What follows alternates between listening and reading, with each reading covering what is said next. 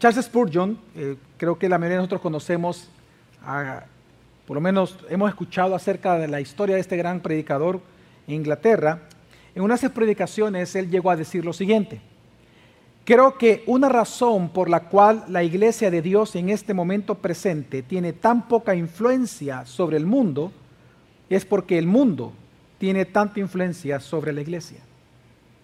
Yo creo que las palabras de Spurgeon tienen un eco muy fuerte hoy en día, no solamente en nuestra nación salvadoreña, sino que en muchos países, incluyendo todos aquellos que nos están viendo en este momento.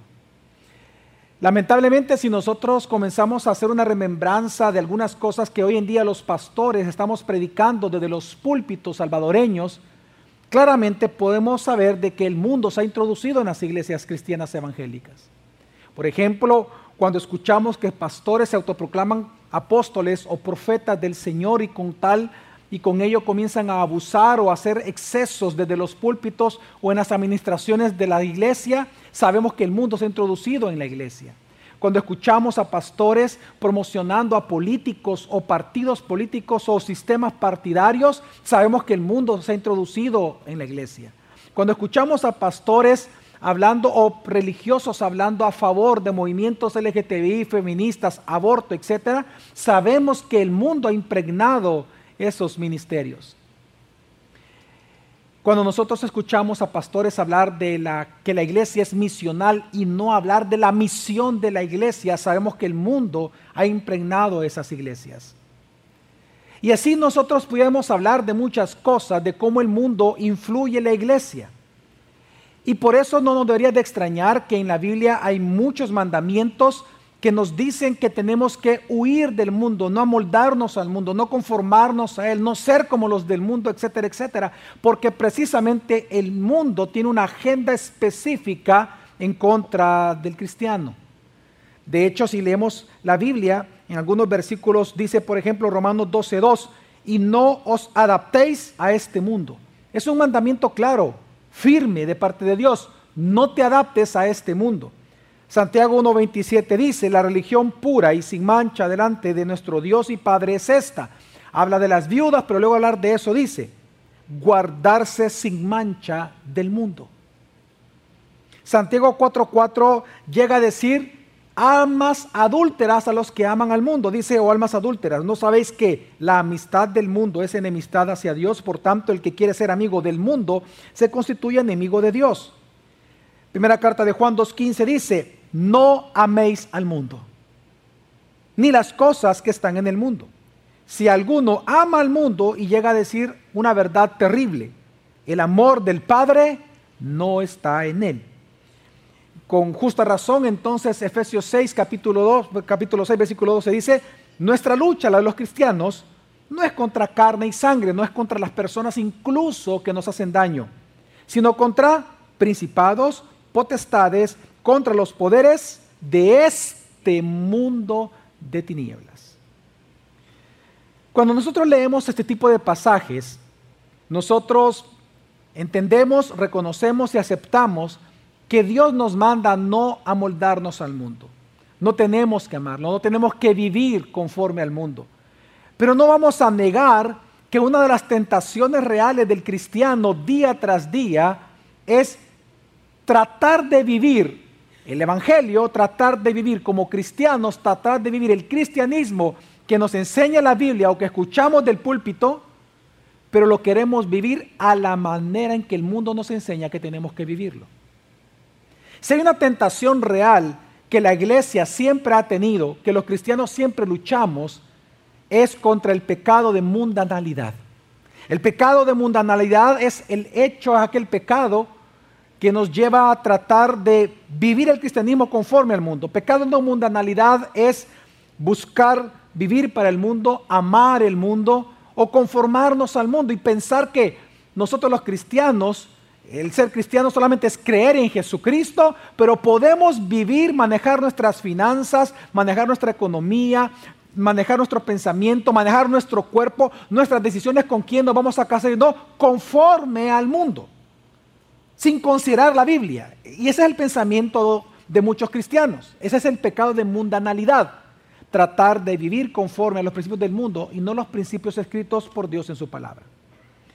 Por esta razón, yo este día quiero hablarles de algo bien especial, quiero hablarles del mundo. ¿Por qué?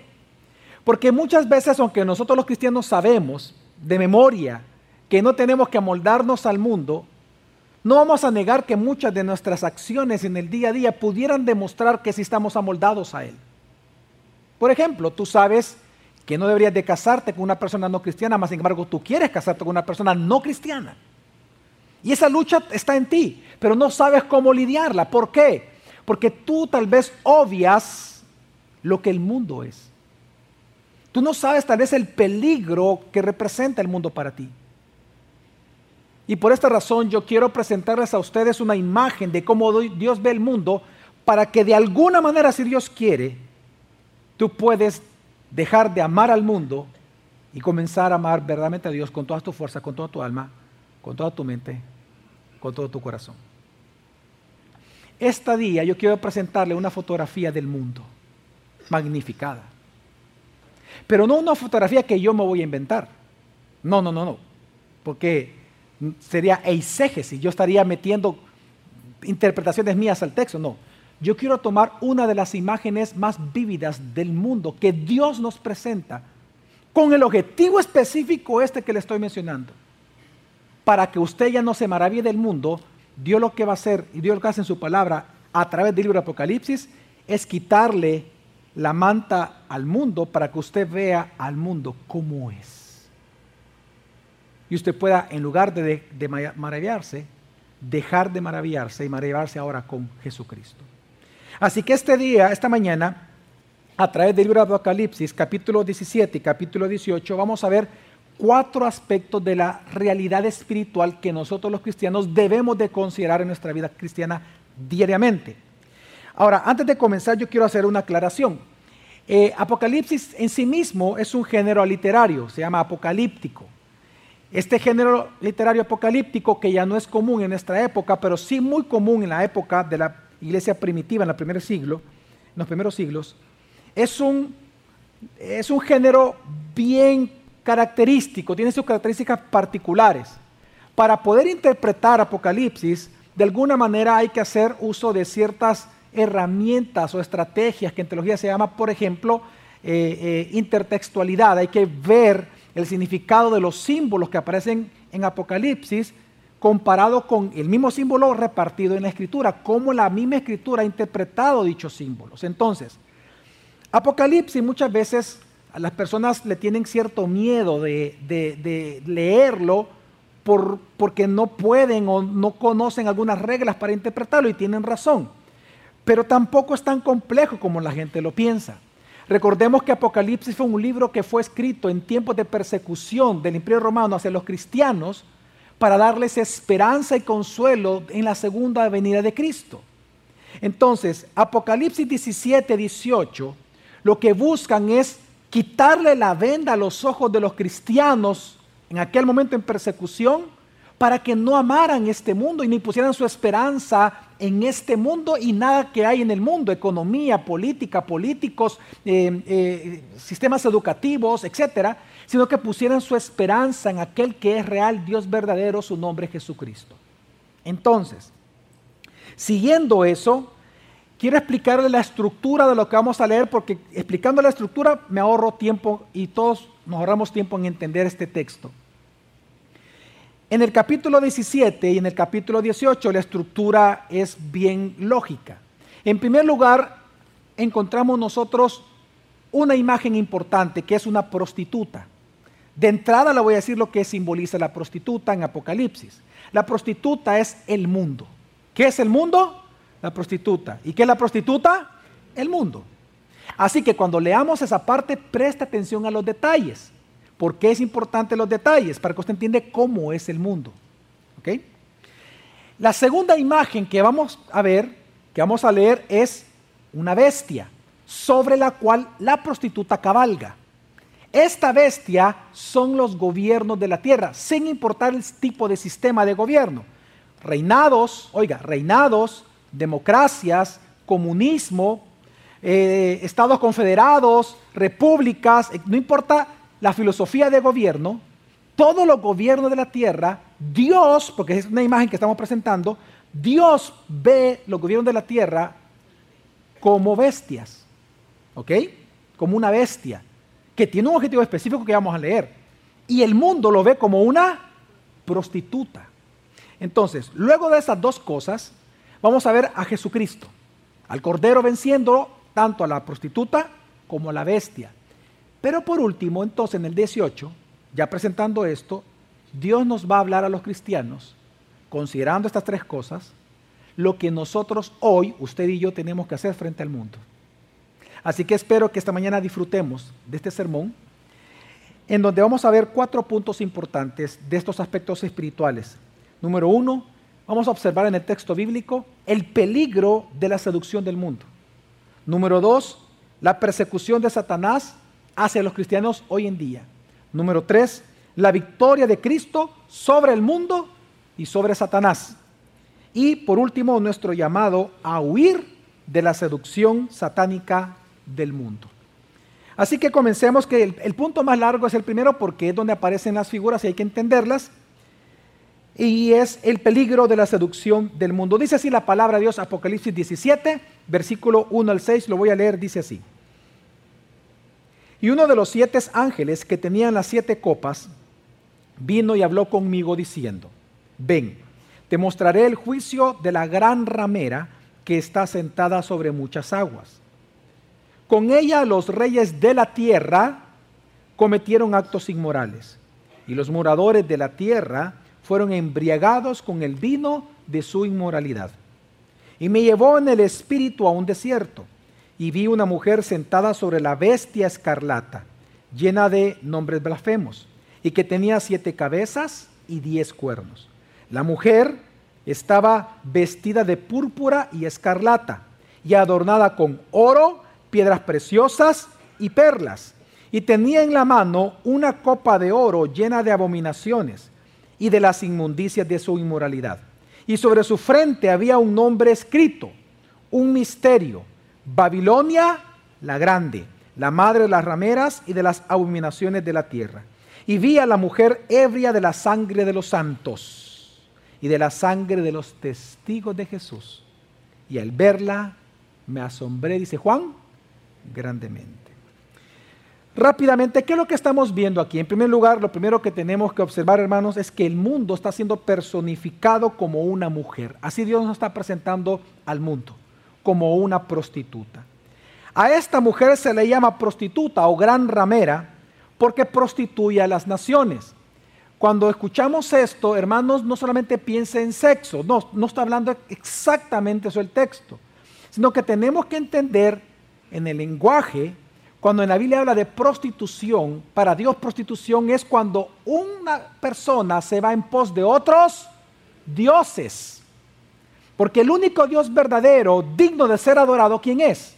Dios, Jesucristo. Entonces, a esta mujer, desde el antiguo pacto, se le llama la gran ramera del mundo, al mundo en general, porque el mundo lo que busca es llevar a toda la humanidad, cautivar a la humanidad, eh, eh, eh, es, es asombrar a la humanidad, seducir a la humanidad de tal manera que la sigan a ella, a los falsos dioses que de ella salen, para que la gente apostate de su fe en Jesucristo.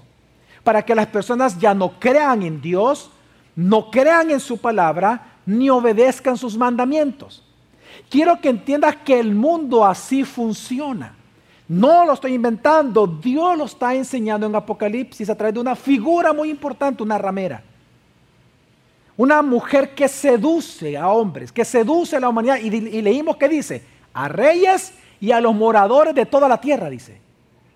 Es decir, la prostituta, el mundo no solamente seduce a los gobernantes de cada país, sino que también seduce a los ciudadanos de cada país, para que yéndose tras sus encantos, se olviden de Cristo, se olviden de Dios y no consideren ni siquiera su palabra.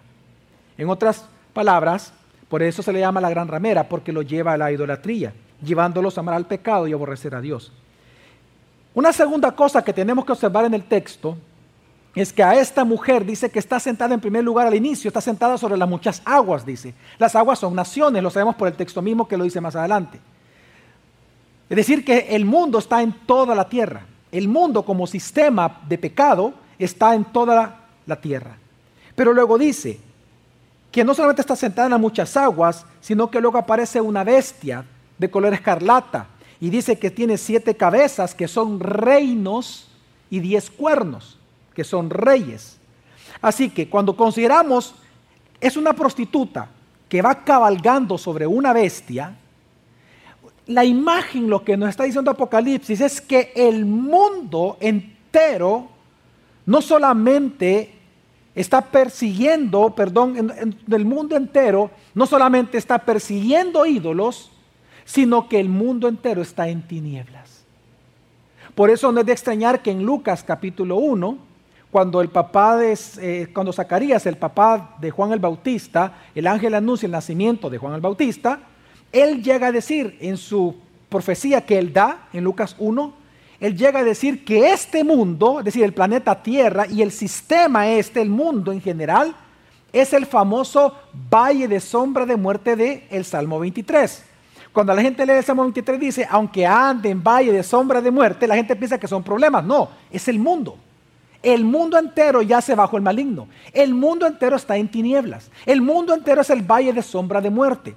Entonces, esta mujer, así sentada sobre la bestia, hermanos, representa al mundo entero que trabaja por medio de los gobiernos, que es la bestia, ya vamos a aplicar mejor eso, por medio de la cultura, el mundo funciona a través de tradiciones locales, gobernantes reales locales, gobernantes, alcaldías, presidencia, órgano legislativo, judicial, jueces. El mundo trabaja a través de economía, Ministerio de Educación, Ministerio de Salud, de todos los países del mundo, trabaja para atraer hacia el mundo, a la humanidad, y que se olviden de Dios. Quiero que entendamos esto, si no usted pierde, pierde el mensaje del texto. Es que recuerde que los cristianos estaban en persecución. Entonces ellos tenían una disyuntiva porque por un lado para ellos el salvador de su sufrimiento era que el imperio romano cambiara de gobernante. Y comenzaron a poner su esperanza en el imperio. Y Dios le muestra, no, entiende lo que es el mundo, te va a quitar la venda, entiende, no ponga tu esperanza en la bestia, no ponga tu esperanza en una ramera. De ahí no viene ni la justicia, no va a venir la paz, y por eso, presenta la figura de una prostituta y la figura de una bestia. Ahora, ahora. Pero a esta mujer, esta prostituta tiene un nombre que se le da, que lo llevan a frente. ¿Cómo se le llama a esta prostituta? Babilonia. ¿Por qué se le llama Babilonia? ¿Por qué a la gran ramera se le llama Babilonia? ¿Cuál era la característica de Babilonia? Bueno, una característica de Babilonia en el tiempo del Antiguo Testamento es que Babilonia sedujo a Israel para que confiara en ellos militarmente, económicamente, políticamente. Les prometió ser el defensor de ellos en contra de, de, de otros imperios, pero resulta que cuando ellos confían en Babilonia, ¿qué hizo Babilonia? ¿Los ayudó o los traicionó? Los traicionó. Así es el mundo y por eso se llama la Gran Babilonia. Porque el mundo te seduce con cosas que a ti te gustan. Profesiones, títulos, eh, muchas cosas. Hombres, mujeres, sexo, dinero. Te seduce, pero va a traicionar tu alma. Porque con esas cosas lo que busca es separarte de Cristo, separarte de Dios. Y vas a sufrir mucho más en el mundo. Entonces, ¿qué es lo que vemos en el Antiguo Testamento con Babilonia? ¿Quién fue el que llevó al exilio al al reino del sur, a Judá, Babilonia, en quienes ellos confiaron. Pusieron su esperanza en la hermosura de Babilonia. La hermosura de Babilonia los arrasó completamente a ellos. Entonces, Babilonia en Apocalipsis, Babilonia que aparece varias veces, en Apocalipsis, hermanos, no piensen en la región geográfica del Antiguo Testamento llamada Babilonia. Babilonia es una realidad, digan conmigo, económica, espiritual. Eso es. Babilonia en Apocalipsis simboliza esta relación económica espiritual, religiones de todo el mundo, filosofías de todo el mundo, Ayurveda, eh, eh, eh, testigos de Jehová, islamismo, lo que sea, religiones filosofías, eh, todo tipo de pensamiento, ciencia, conocimiento en general, unido a sistemas económicos, educativos, y viene la palabra importante, culturas, tradiciones, Halloween, que lo que busca el mundo no es llevarte a Cristo. La gran ramera y la bestia tienen espíritu de anticristo, dice Juan en primera carta de Juan. Y ninguna manera estas tradiciones es para ayudarte a ver y conocer a Cristo. No, es para separarte de Él. Y esto es lo que está enseñando Apocalipsis. Babilonia es esta realidad económica, cultural y espiritual o religiosa que dirige Satanás en todo el mundo y que está presente en toda la historia de la humanidad, que poderosamente seduce a los cristianos para hacerlos apostatar de tu fe. Por eso que a este mundo, al gobernante de este mundo, que es Satanás, Jesús le llamó el príncipe de este mundo. Fíjese bien, no de la creación. Está hablando de esto que le estoy explicando, de este mundo, ese sistema diabólico. Él es el príncipe, claro. Ahora, otra cosa que vemos en el texto importante es el objetivo del mundo. ¿Cuál es el objetivo del mundo? ¿Qué dice el versículo 6? Y vi la mujer ebria, ¿de qué? De la sangre de los santos del Antiguo Testamento y luego ¿qué dice? Y de la sangre de los testigos, ahí menciona la palabra, ¿de quién? De Jesús, es decir, nuevo pacto, nuevo testamento. Y al verla me asombré grandemente. Hermanos, ¿sabe cuál es el único objetivo del mundo? Destruirte a ti. ¿Sabes que el mundo trabaja a favor de los del mundo, pero contrario a los cristianos? La lucha del mundo no es contra los que son mundanos, a ellos les ayuda. Para los oyentes originales de Apocalipsis, los cristianos del primer siglo, recordemos que cuando ellos leyeron este texto, Babilonia, lo más seguro que ellos pensaron en el imperio romano. Esta es Babilonia, claro, hoy entendemos por qué estamos sufriendo. Pero para nosotros ya no es Roma. Para nosotros Babilonia es el Salvador. Para nosotros Babilonia es el sistema del Salvador, el sistema económico, el sistema religioso, el sistema filosófico, las diferentes instituciones privadas y públicas que no trabajan a favor de los cristianos. Nadie busca de estas instituciones glorificar a Dios. Lo que buscan es, en nombre de justicia, educación, etcétera, glorificarse ellos mismos. Entonces, para nosotros tenemos que entender que todo esto es el mundo. Ahora, observemos el peligro que tiene el mundo, hermanos. Observemos el peligro que tiene el mundo, porque al final aparece una frase interesante en el versículo 6, dice, y vi la mujer ebria de la sangre de los santos y de la sangre de los testigos de Jesús. Y al verla, ¿qué dice? Me asombré que grandemente. Ahora, el asombro de Juan, cuando usted lee el texto en griego, el texto no sugiere que su asombro fue algo negativo. Lo terrible de este texto y que debe de llevarnos a temor de Dios es que él se asombró de manera positiva, es decir, él se vio seducido por la mujer, aunque la vio bebiendo la sangre de los santos. Él fue seducido por ella en este momento. Juan. Wow, y eso es terrible pensarlo. Juan, con la misma visión, al ver a esta mujer, fue seducido por ella. ¿Por qué? Y es que, veamos dónde está la naturaleza de su seducción. Juan no dice que él fue seducido porque la mujer era hermosa. Él da un detalle interesante ahí en sus vestiduras. ¿Cómo estaba vestida la mujer? ¿Quién recuerda? Escarlata, color escarlata, ¿qué más? Joyas, piedras preciosas, perla. Ok. ¿Por qué Juan fue seducido al verla de esta manera, aunque por su mano tenía la sangre de los santos, pero por su vestimenta fue tan asombrado por ella. ¿Por qué? Bueno, porque resulta que cuando usted lee los elementos del ropaje de ella, todos menos uno es la misma ropa que tiene la iglesia de Jesucristo en Apocalipsis 21, la novia de Cristo. Es decir, que el mundo se presenta como la iglesia. Se presenta buena, se presenta hermosa, se presenta de manera que tú dices, si que esto no tiene nada de malo y no sé por qué en la iglesia me dicen que no tengo que hacerlo, si esto no tiene nada de malo, es atractiva para ti. ¿Qué tiene de malo que me case con una no creyente? ¿Qué tiene de malo que me case con un no creyente? Si él me ama, yo lo amo, son oportunidades que nos damos. ¡Wow! Qué terrible, ¿no? Lo que el mundo te está seduciendo. Y es lo que Juan dijo, que yo quedé asombrado. Está contando lo que le pasó. Que él quedó asombrado. Y no solamente eso, hermano.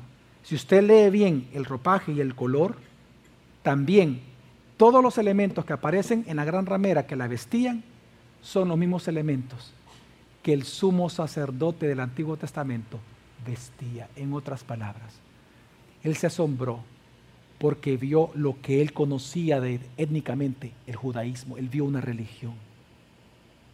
Él fue seducido porque dijo, esto sí lo conozco, esto no es tan malo. Wow. Es impresionante la fotografía que Dios nos presenta del mundo. Lo que Dios está diciendo es que el mundo te va a seducir a ti con cosas que para ti no son ni siquiera pecado, pero para Dios sí. Y esas cosas, si tú las analizas, no están consideradas en la Biblia, pero a ti no te importan porque para ti no son malas. Por ejemplo, bueno, primera Juan lo dice, primera carta de Juan, el mismo que escribió Apocalipsis, que vio la visión, en sus cartas escribe en primera Juan 2, 15 al 16, no améis al mundo, ni las cosas que están en el mundo. Si alguno ama al mundo, el amor del Padre no está en él. ¿Por qué? Todo lo que hay en el mundo, aquí viene, ¿qué es lo que hay en el mundo? La pasión de la carne, con quién quieres acostar, con quién te quieres casar, con quién quieres hacer negocios, las pasiones de la carne, las pasiones de los ojos, trabajo, títulos, ¿verdad? Etcétera la arrogancia de la vida, poder, economía, no proviene del Padre, sino que ¿de dónde provienen? De la gran ramera, montada en una bestia. Pongámosle nombre. De la gran ramera montada en una bestia proceden estas tres cosas. Los deseos de tu carne, los deseos de los ojos, lo que tus ojos desean en el mundo y la vanagloria de la vida proceden no de Dios, de la gran ramera montada en una bestia. Ahora, ¿qué te estoy mostrando? Que la seducción del mundo, hermano y hermana, la seducción del mundo va a ser con argumentos lógicos. Son cosas que tú no vas a rechazar de inmediato. Van a ser lógicas para ti. Van a ser, además, hasta agradables considerarlas. Claro que vas a ser seducido con argumentos incluso moralistas. Mira cómo estaba vestida como el sumo sacerdote del Antiguo Testamento. Va a venir con acciones moralistas buenas. Ese famoso por qué, por qué, por qué tiene de malo, por qué esto, es propio de una mente que está seducida por el mundo constantemente. Hermanos, hermanas, el pecado de mundanalidad sigue siendo pecado hasta el día de hoy. El pecado de mundanalidad no es un problema externo a los cristianos, es un problema del corazón de las personas. ¿Cómo tú puedes saber si estás siendo seducido o no por el mundo ya? Bueno, te voy a hacer varias preguntas. Número uno, observa el uso de tu dinero. Observa el uso de tu dinero.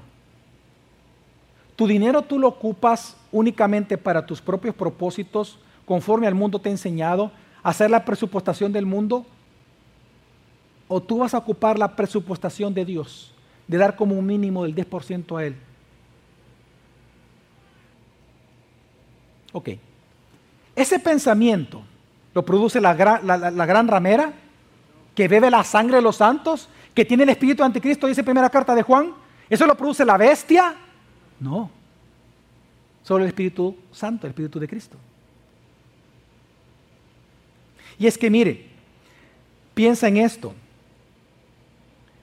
Observa tus prioridades, por ejemplo.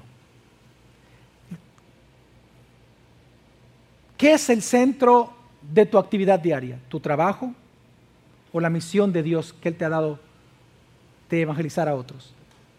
¿Qué es la prioridad en tu vida? ¿Tu trabajo, tus hijos, tus estudios? ¿Qué es la prioridad en tu vida? Entonces, yo quiero, yo lo que estoy diciendo es, observa tus prioridades. ¿Es el trabajo la prioridad de tu vida como en el mundo lo es? ¿O es lo que Dios te enseña en tu escritura lo que debe de ser? Observa tu forma de comportarte, tu excentricidad. Es, ¿A quién glorifica tu excentricidad? ¿A Dios o al mundo? Tu forma de comportarte, ¿dónde encaja mejor? ¿En el mundo o lo que la Biblia enseña cómo debe de ser un creyente, un siervo del Señor? ¿Cómo encaja? ¿Dónde encaja mejor tu comportamiento y tu forma de vestir? ¿Dónde encaja más? Y no está hablando de legalismo, hermano, está hablando de tu corazón. Observa tu sexualidad. ¿El uso de tu cuerpo es similar a los del mundo, lo que el mundo promueve? ¿O el uso de tu cuerpo es conforme a lo que la Biblia enseña? Ahí tú puedes ver si en verdad hay pecado de mundo o no en tu corazón, simplemente. Observa, por ejemplo, la concepción del matrimonio. Para ti el concepto de matrimonio es conforme al mundo o es conforme a la escritura, que es construir juntos un hogar para hijos temerosos de Dios.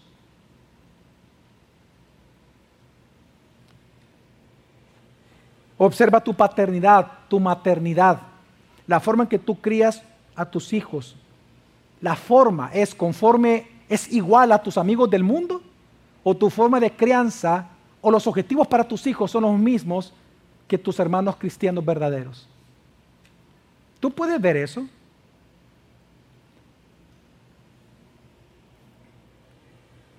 El servicio. Tú sirves a Dios a tu manera, en el tiempo que tú quieres, en lo que tú decidas hacer. Así mucha gente piensa que es el servicio en las iglesias que no hay un orden. Es más, esto me lleva a otra cosa importante dentro de las iglesias. Aquí prestemos atención todos, hermanos. Nadie levante la mano, pero porque es una pregunta retórica, pero ¿cuántos de ustedes alguna vez han pensado que las iglesias mejor deberían de funcionar como una empresa? Que deberían los pastores de administrarlas como que si fueran empresas. Quiero que entienda que la iglesia de Jesucristo no es una empresa es un organismo vivo y latente que tiene el Espíritu de Cristo con vida eterna. Es un organismo, no una organización. Que obviamente la contabilidad, la administración sirve a la iglesia, sí, pero la iglesia no es una empresa. ¿O cuántos, otra pregunta retórica, cuántos alguna vez han pensado que para que un pastor, una esposa de pastor, un líder, un siervo del Señor, un diácono, esposa de diácono, funcione mejor en el reino, tienen que ser más profesionales, dicen. Es que tú no eres profesional, le dicen a otra persona. Esa es mundanalidad. Tú lo que estás diciendo es que la gran ramera le va a enseñar a la iglesia cómo hacer la obra de Cristo. Es lo que tú estás diciendo cuando ocupas esas palabras. Porque no consideras lo que es el mundo. Por favor, entiende lo que es el mundo. La gran ramera no tiene nada que enseñarle a la iglesia cómo ser iglesia. La bestia no tiene nada que aportar a la iglesia. No le va a enseñar a un pastor cómo pastorear, cómo enseñarle a una mujer cómo casarse o con quién casarse o cómo ser mamá. El mundo no te va a enseñar eso.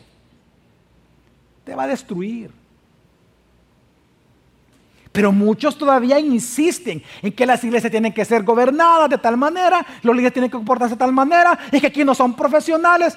Te recomiendo un libro muy bueno de John Piper que se llama Hermanos, no somos profesionales, dirigido a pastores.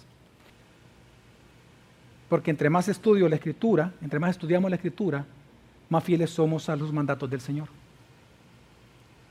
Gobernamos nuestras familias conforme a la escritura, más que como el mundo. Gobernamos la iglesia más que como el mundo, como dice la Escritura. Trabajamos en cualquier trabajo como, no como el mundo, sino que como la Escritura. Por eso yo te digo, tenemos que observar el peligro que es el mundo. Colosenses 2.8 dice, mira que nadie os haga cautivos por medio de su filosofía y vanas sutilezas según la tradición de los hombres. Tradiciones. Conforme a los principios elementales del mundo y no según Cristo. Los principios elementales del mundo ¿No te suena que es lo que en el día a día tú tratas de decidir cómo usar el dinero, con quién casarte, cómo vas a hacer esto, en dónde trabajar, qué tipo de trabajo que vas a estudiar? No es ¿No es lo que somos seducidos diariamente en ocupar los elementos del mundo para tomar estas decisiones y no la palabra del Señor? Ahora, ¿cómo el apóstol Juan salió de esta seducción temporal? Porque él fue asombrado con la gran ramera. Sigamos leyendo porque es un versículo que no leímos intencionalmente. Dice el versículo 17.7, eh, dice así. Y el ángel me dijo, ¿por qué te has asombrado? Yo te diré el misterio de la mujer y de la bestia que la lleva, la que tiene las siete cabezas y los diez cuernos. Es decir, la manera en que, em, Juan salió del asombro de la gran ramera montada en una bestia de la cual se sintió seducido, la manera en que él salió de ese éxtasis, de esa seducción, es cuando el ángel vino y le quitó el velo de sus ojos y le dijo, te voy a mostrar no solamente la naturaleza diabólica del mundo, sino que te voy a mostrar el juicio que Dios va a traer a este mundo para que entiendas que tú no puedes participar de ese mundo. Y, es lo que él comienza a explicar entonces después, que es lo que vamos a leer. Y esto me lleva al segundo punto, que los demás ya son bien cortitos, que es la persecución a los cristianos. Sigue diciendo entonces, sigamos leyendo. Leímos el versículo 7, leamos del 8 al 14, dice. Ahora viene el ángel y le explica a Juan. La bestia que viste era y no es, y está para subir del abismo e ir a la destrucción. Es decir, que tiene un juicio que Dios va a ejecutar sobre ellos. Y los moradores de la tierra cuyos nombres no se han escrito en el libro de la vida desde la fundación del mundo, es decir, los no creyentes, se asombrarán. Ojo, mira que es la misma palabra de Juan, cuando dice que se asombró. ¿Ok? Para que veas la fuerza de la seducción que tuvo Juan ante la, ante la mujer montada en una bestia. Dice, los que no son cristianos se asombrarán al ver la bestia que era y no es y que vendrá. Aquí está la mente que tiene sabiduría. Las siete cabezas son siete montes sobre los que se sienta la mujer, el mundo. Y son siete reyes. Cinco han caído, uno es y el otro aún no ha venido. Y cuando venga es necesario que permanezca un poco de tiempo. Y la bestia que era y no es, es el octavo rey. Y es uno de los siete y va a la destrucción. Y los diez cuernos de la bestia, ¿verdad? Que viste son diez reyes que todavía no han recibido reino, pero que por una hora reciben autoridad como reyes con la bestia.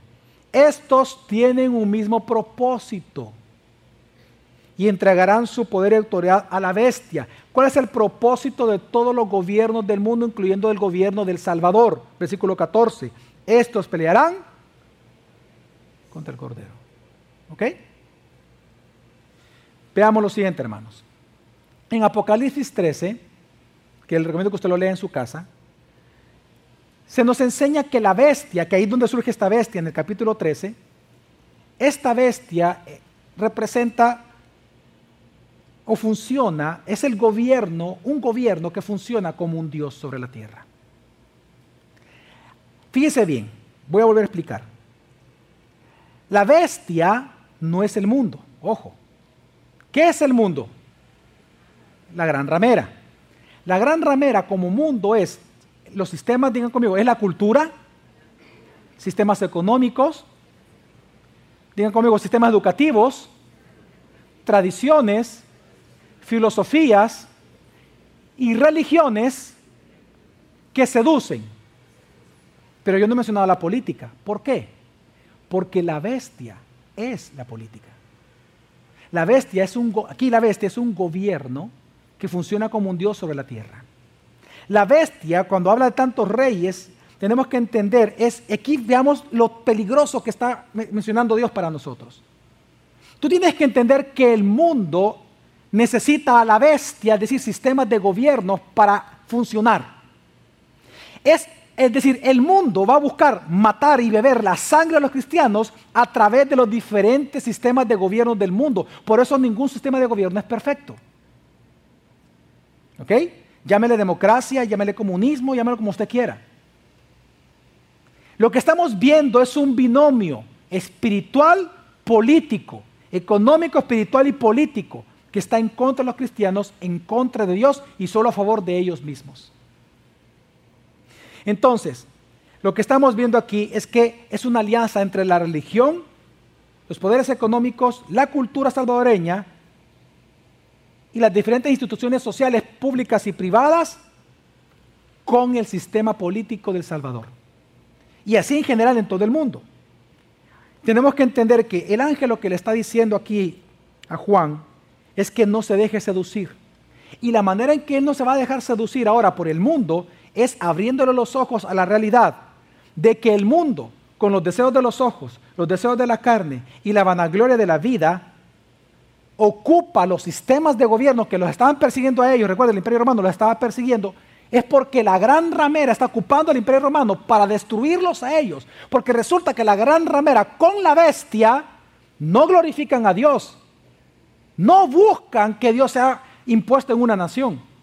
Lo que buscan es llevar a toda la nación en contra de Dios y en contra de los santos y los hijos y testigos de Jesucristo. Por eso es que a los, oyentes originales esto les causó mucha esperanza, mucho consuelo. Porque esa es la pregunta. ¿Por qué te quejas de sufrir? ¿Que no te das cuenta que los gobiernos son la bestia? Es un símbolo. ¿No te das cuenta que los gobiernos son usados por el mundo, por Satanás? Y el único objetivo es que tú sufras lo que quieres beber tu sangre. ¿Por qué te quejas? ¿Por qué te asombra? ¿Por qué te asombra que te vaya mal si te casaste con alguien no creyente? ¿Por qué te asombra eso? No eche la culpa a Dios por tus decisiones. Entiende que el mundo va a buscar destruirte a ti y a tus hijos.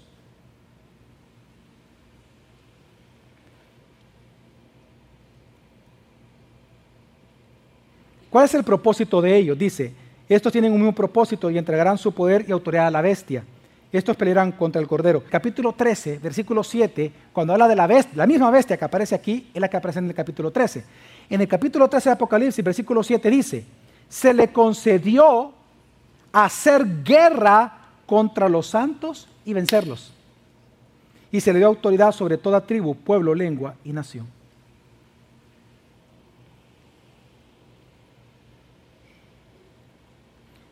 El objetivo de Satanás, hermanos, es que ocupando los distintos gobiernos, la política de cualquier país, la cultura, las tradiciones, la música, las costumbres, lo que busca Satanás en cada país es ocupar todo esto para destruir la obra de Dios o para intentar hacerlo.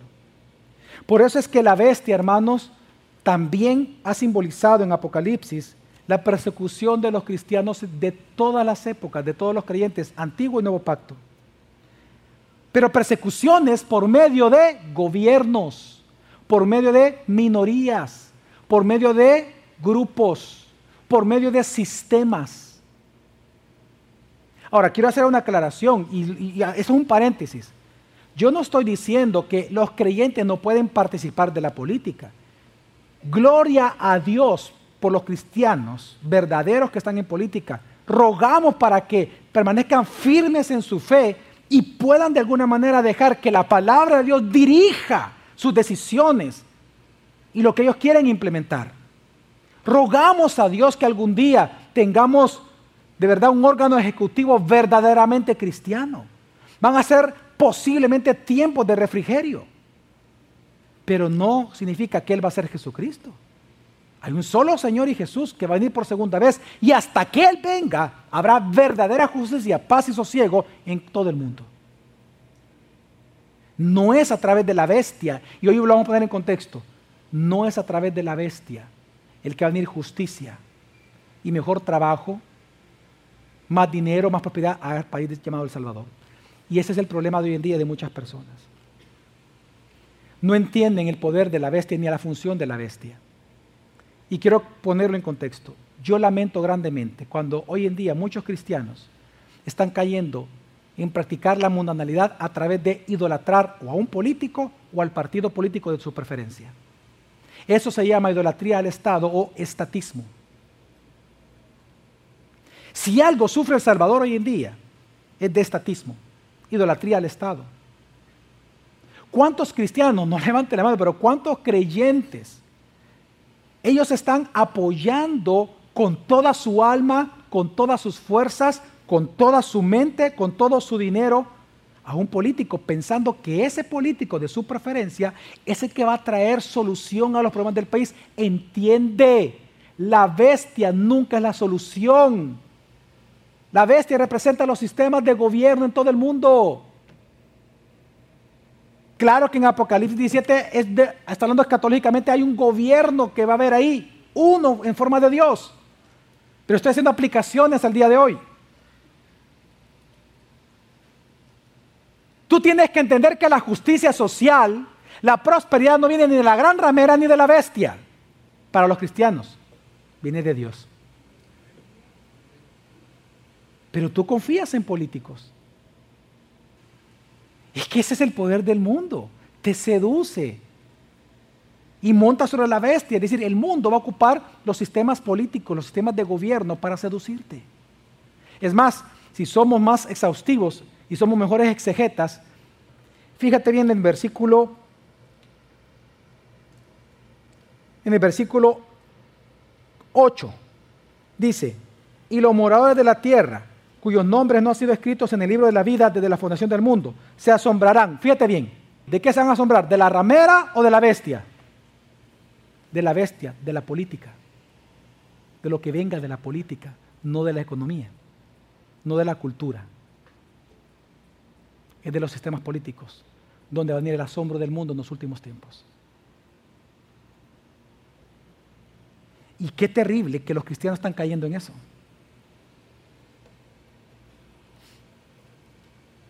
Juan se asombró de la gran ramera. Los moradores de la tierra se asombrarán de la bestia.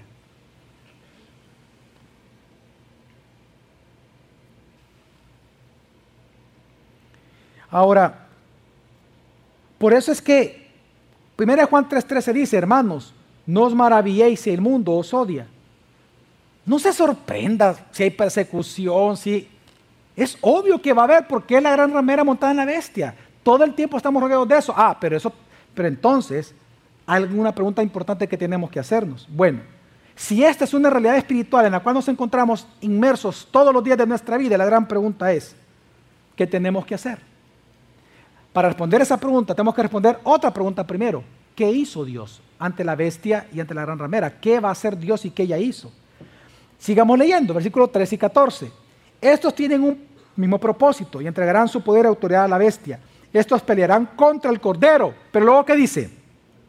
Y el Cordero los vencerá, porque Él es el Señor de señores y Rey de reyes. Y los que están con Él son llamados, escogidos y fieles. ¿Sabe qué está diciendo la escritura? Que el final ya está escrito, hermanos. Hay un solo vencedor, que es el que va a terminar por vencer a la gran ramera montada en una bestia, a ambos. Su nombre es Jesús. El juicio comenzó en la cruz. Jesús llegó a decir que el príncipe de este mundo ya había sido juzgado, pero la sentencia todavía no ha sido ejecutada. Es cuando Cristo venga por segunda vez. Por eso, fíjate bien, ¿Quién es el que los va a vencer? El Cordero, es decir, el que ya está inmolado, el que ya fue inmolado, el ya resucitado, es decir, ya pasó la cruz. Está hablando de un evento futuro. Todavía nosotros estamos inmersos en este mundo. Todavía está la gran ramera funcionando través de sistemas. Pero quien nos va a vencer, lo que trae esperanza a nosotros los cristianos, es que el que ya los venció en la cruz vendrá por segunda vez. Y cuando venga por segunda vez, veremos la consumación de esa victoria que fue comenzada, inaugurada, más bien dicho, en la cruz de Calvario. Hay dos grandes verdades hermosas que vemos en este texto. La primera es que Jesús, Jesús el Cristo, aquel carpintero de Nazaret, Él es el Cordero vencedor. Y le llama Cordero porque está hablando de aquel que fue inmolado en la cruz, que fue muerto, pero al tercer día resucitó. Por eso dice, ¿por qué la va a vencer? No dice porque Él será el rey de reyes. No, no, es porque Él es ya, ya estuvo, ya resucitó. Porque Él ya es el rey de reyes y ya es el señor de señores. Cuando Él venga, Él los va a vencer. Por eso es que en Juan 12:46 dice, yo, dice Jesús, la luz he venido al mundo para que todo el que cree en mí no permanezca en tinieblas. Vino al mundo para que todo quien él crea no habite más en qué? En tinieblas. Y luego dice, Juan 16, 33, Jesús también dijo, en el mundo tenéis tribulación, pero confiad, yo he vencido al mundo. Y en segundo lugar, lo que vemos en este texto, cuando dice, y los que están con él son llamados, escogidos y fieles, es que los vencedores, ¿quiénes son los únicos en este momento? ¿Quiénes son los que este día domingo pueden vencer al mundo en El Salvador? Solo los cristianos. Porque ¿qué dice la Escritura? 1 Juan 5, 4 al 5, entre muchos otros textos. Porque todo lo que es nacido de Dios vence al mundo. Y esta es la victoria que ha vencido a la gran ramera montada en una bestia, nuestra fe en Jesucristo. ¿Y quién es el que vence al mundo, a la gran ramera montada en una bestia? Sino el que cree que Jesús es el Hijo de Dios. Hermanos, en la cruz Jesucristo venció a Satanás por lo tanto, los que creemos en Él tenemos la posibilidad de vencer al mundo cada día a sus seducciones. Amén. Pero entonces, ¿qué tenemos que hacer para vencer sus seducciones? Y con esto concluyo. El llamado que Dios hace una vez presentando esta imagen de la gran ramera montada en una bestia, el llamado de Jesús a los cristianos es uno solo. Huyan de Babilonia. Leamos capítulo 18, hermanos, de Apocalipsis. Y con esto vamos concluyendo versículo 1 al 2 y luego paso al versículo 4. Dice, después de esto vi a otro ángel descender del cielo, que tenía gran poder. Y la tierra, no dice el mundo, fíjate, dice la tierra, fue iluminada con su gloria. Y clamó con potente voz diciendo, cayó, cayó la gran Babilonia se ha convertido en habitación de demonios, en guarida de todo espíritu inmundo y en guarida de toda ave inmunda y aborrecible. Y oí otra voz del cielo que decía, salid de ella, pueblo mío, para que no participéis uno de sus pecados y dos, para que no recibáis de sus plagas. Disciplina de Dios. Y este es el llamamiento de Dios a los cristianos en el contexto de la gran ramera montada en este, es decir, del mundo presentado en Apocalipsis. ¿Sabe cuál es el llamado de Dios para ti y para mí? Es un llamado a la santificación. Lo que estamos leyendo es santificación. El llamado de Dios para nosotros es a huir de la seducción del mundo y de sus pecados para no recibir la disciplina de Dios. Ahora, ¿cómo tenemos que huir Pablo le dice a Timoteo, mas tú, hombre de Dios, huye de estas cosas. Pero luego dice, y persigue esto otro. La forma en que nosotros huimos del mundo es persiguiendo a alguien mejor que ha vencido al mundo. La manera en que tú huyes del mundo es corriendo a la cruz. Es corriendo a Jesús todos días de tu vida. Es santificación diaria. La forma en que tú huyes es abrazando el Evangelio y la cruz de Cristo a Jesús hoy, no mañana, hoy. Mañana tendrás otras seducciones y tentaciones. Vuelve a abrazar a Jesús. La manera en que los cristianos huimos de Babilonia, huimos de la seducción del mundo, huimos de la gran ramera montada en una bestia cada día, es corriendo tras Jesús, la única manera de que tú, oh pecador, puedas huir de la ira de Dios es corriendo hacia Dios. La única manera de huir de la disciplina de tu padre es siguiendo a abrazar a tu padre.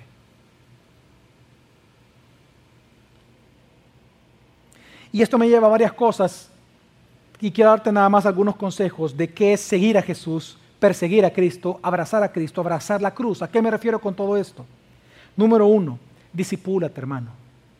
Como hermanos en Cristo. No dejarnos seducir por el mundo, luchar juntos, brazo a brazo, hombro con hombro, como cristianos, a través de la Escritura, disipulándonos con la palabra del Señor. Número dos, ora, ora todo el tiempo, ora todo el tiempo, en la mañana, en la tarde, en la noche, todo el tiempo, mientras manejas, mientras vas en el bus, ora a Dios.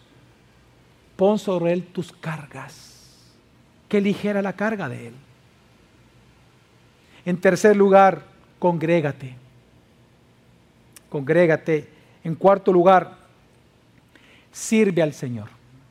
Cuando uno entiende la figura y el simbolismo de la gran ramera y la bestia, uno puede entender entonces, quizás como nunca antes en la vida, por qué es importante el servicio cristiano. Se lo voy a explicar. Fíjate bien. La edificación del cuerpo de Cristo no viene de la gran ramera, no va a venir del mundo. La edificación del cuerpo de Cristo no va a venir de la bestia, de los políticos. Va a venir de Jesús.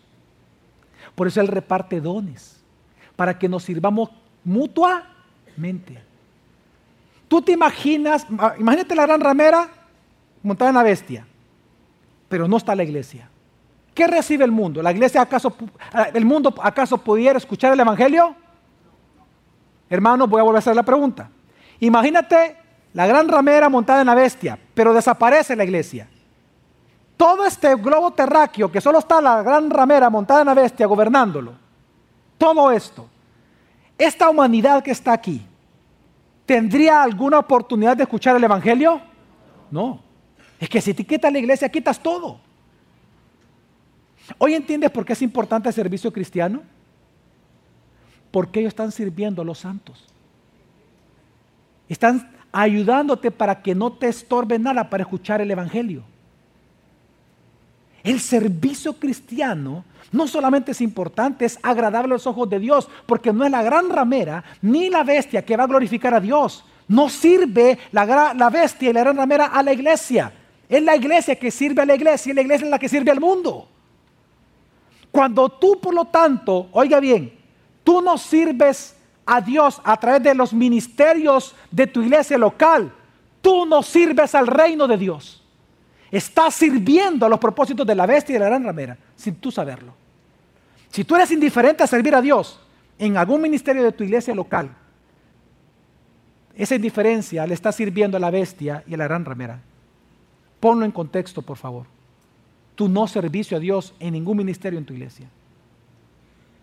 Cuando tú no te congregas, cuando tú no le sirves a Dios. Mira, por eso es importante generar cultura cristiana. Porque si tú lees Apocalipsis 18 en tu casa, te vas a dar cuenta que una de las cosas que Dios va a hacer juicio, ¿sabes con, qué es? Y lo voy a decir, aunque suene legalismo, pero está escrito en, el 18. Dios va a hacer juicio contra los trovadores, contra los músicos del mundo. ¿Sabías tú? Contra los músicos del mundo. Porque tú tienes que entender que las culturas no le sirven a Dios. ¿A quién le están sirviendo? A la gran ramera. Los cristianos queremos producir cultura, hacer de la vida cristiana una cultura. Es importante la producción de música, la producción de cultura, la producción de arte, los trovadores, poesía cristiana, libros cristianos. Tú tienes que entender que la edificación del cuerpo de Cristo no viene del mundo, viene de los dones repartidos por Cristo a su iglesia. Tienes que servir en tu iglesia local. Amén, hermanos. Otro consejo que te doy, no pongas tu esperanza en políticos, ponlos en Cristo. La justicia de Dios sobre el Salvador no va a venir por la bestia ni por la prostituta, va a venir por los hijos de Dios, por la iglesia, por Cristo mismo. Arrepiéntete si tú de verdad estás promocionando un político o un partido más que a Cristo. Una vez más, yo no estoy hablando que sea malo participar en política. Pero es malo cuando haces del evangelio social la meta. Ese es el problema. Eso es idolatría al Estado. Necesariamente para lograr eso vas a tener que idolatrar un político o la política misma. Y también otro consejo que te doy, aporta económicamente con ofrendas a tu iglesia local. Una vez más, la prostituta y la bestia no van a financiar la obra de Dios, hermano. Ojo, ni la prostituta ni la bestia financian la obra de Dios. ¿Quién la financia? Dios a través de quién? De su iglesia. Por lo tanto, eres tú quien tiene que aportar. Eres tú que tiene que ayudar. Eres tú el que tiene que dar. Es un deber, es un mandato, es una obligación. Claro que tenemos que hacerlo. Así que hermano, tú tienes que entender que es a través de nuestro servicio local que la iglesia es edificada y Dios glorificado en este mundo. Si la iglesia cesa sus acciones en el mundo, Dios ya no es glorificado a través de la iglesia. Por eso te digo, el que no sirve como cristiano en una iglesia local, no sirve en el reino de Dios para nada. De verdad, no sirve para nada. Es un inútil. Tú estás apoyando a la bestia y estás apoyando a la gran ramera. Es lo mismo que, aquellos que con aquellos que se callan. Cuando ven, por ejemplo, que el Islam está entrando, testigos de Jehová están creciendo, los mormones están creciendo. Hay cristianos que puedan decir, pero a mí qué me importa, si a mí lo que me importa son mis hijos y mi familia. Yo sé que ellos no van a ser seducidos, sí hermano, pero ese es egoísmo. Tal vez tus hijos ya son salvos, pero ¿y qué de sus compañeros? ¿Y qué de tus nietos? Tú no puedes hacerte del ojo pacho. Y yo voy a decir algo que algunos se van a molestar. Los que son dispensacionalistas, esos son los que tienen el, espíritu de huida. Ellos, porque su escatología les dice, hay que ver la bestia y Dios se va a encargar de ella. No, hermano. Pero aquellos que somos amilenaristas o permanentes históricos, sabemos que le tiene una función importante. Porque las puertas del Hades no van a prevalecer contra qué? El avance de la iglesia. Pero la iglesia debe de avanzar. Mira qué importante es la doctrina, qué importante incluso la escatología, a estos niveles. Así que hermano, yo con una mente puesta en la escritura y un corazón entregado a ti, en amor,